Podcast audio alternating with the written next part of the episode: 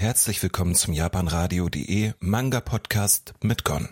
Heute mit einem weiteren Titel, der in der, bei Manga in der Master Edition rausgekommen ist und schon mal ein Release in Deutschland hatte, allerdings sogar komplett, denn wir reden von dem Manga Abara von Tsutomu Nihei. Kennt man vielleicht auch von Apo Sims, das ist jetzt nicht sein erstes Werk, was hier bei uns erschienen ist. Und ja, das ist nämlich bei uns rausgekommen im Ende letzten Jahres für 28 Euro in der Perfect Edition im Großformat im Hardcover mit Farbseiten, mit sehr aufwendig, also sehr aufwendig produziert. Also muss man auch wirklich sagen, es ist sehr, sehr schön gestaltet worden und das ist auf jeden Fall einer der, auch wieder, wo man merkt, sehr viel Liebe reingesteckt worden ist von Manga Seite aus. Ja, ich finde, es fühlt sich auch echt gut an. Also ich liebe Hardcover eigentlich auch sehr, sehr gerne. Ist zum Lesen ein bisschen unpraktisch, aber an sich ist es schon ein geiles Gefühl. Gut, kommen wir dann, worum geht das Ganze? Das Ganze spielt in der Zukunft von unserer Welt. Ähm, die Menschen haben halt immer weiter Fortschritte gemacht und irgendwann dabei die Welt ja quasi zerstört und ähm, dann gibt es quasi noch ein paar Städte, wo noch Menschen leben, aber wie gesagt, auch dort gibt es ja durchaus gewisse Risiken. So gibt es sogenannte weiße Gauner, das sind irgendwie so übernatürliche Wesen, die halt entstehen aus Menschen entstehen können und die greifen quasi in ihre, wenn die entstehen, ihre Umgebung an, zerstören alles und ja, dementsprechend muss man den ganzen den Chaos machen. Es gibt tatsächlich noch eine Sondereinheit dagegen, eine Kampfeinheit, aber die ist eigentlich dazu gar nicht in der Lage.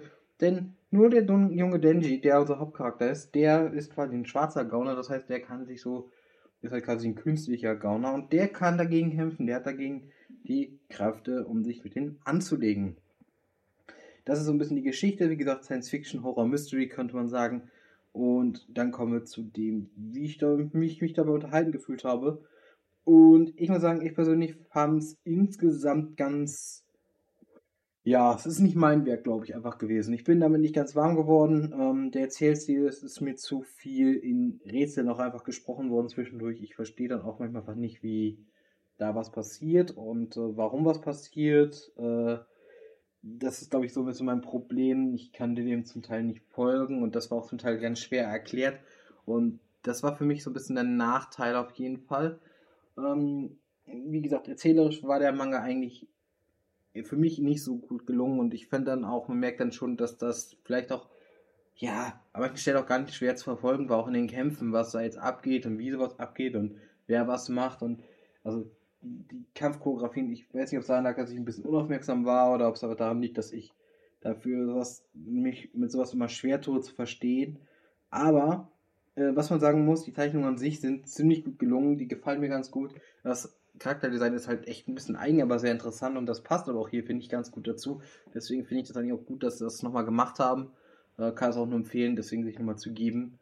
Ähm, ja, wie gesagt, äh, Kraft, ich muss das nur sagen, vom, vom, vom Charakterdesign her gefällt es mir echt ziemlich gut. Von den ähm, Zeichnungen an sich gefällt es mir ziemlich gut.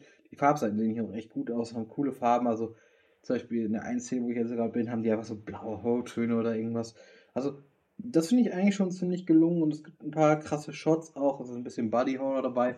Ähm, das ist natürlich auch blutig irgendwie und alles, aber wie gesagt, ich persönlich finde, dass der Manga eigentlich, ich verstehe schon, dass er Kultstatus hat, aber für mich persönlich ist das zum Beispiel so, oder als bei manchen Leuten einen gewissen Kultstatus hat, aber für mich ist es einfach, ja, die Story ist einfach für mich zu wirr erzählt, nicht gut genug und dann macht das halt schwierig, das zu verfolgen und da wirklich mitzufühlen. Und am Ende war es so, ja, okay, das ist durch. Ähm, wie gesagt, ich kann nur empfehlen, schaut da mal rein. Wenn ihr irgendwas Kompromissloses, Science-Fiction-mäßiges, Endzeitstimmungsmäßiges haben wollt, dann seid ihr wahrscheinlich schon ganz gut aufgehoben. Denn ich finde, das macht er eigentlich schon ganz gut. Ja, wie gesagt, deswegen wünsche ich euch jetzt noch einen schönen Tag zum Abschluss. Bedanke mich fürs Zuhören und schaltet wieder ein. Bis zum nächsten Mal. Euer Gon. Ciao.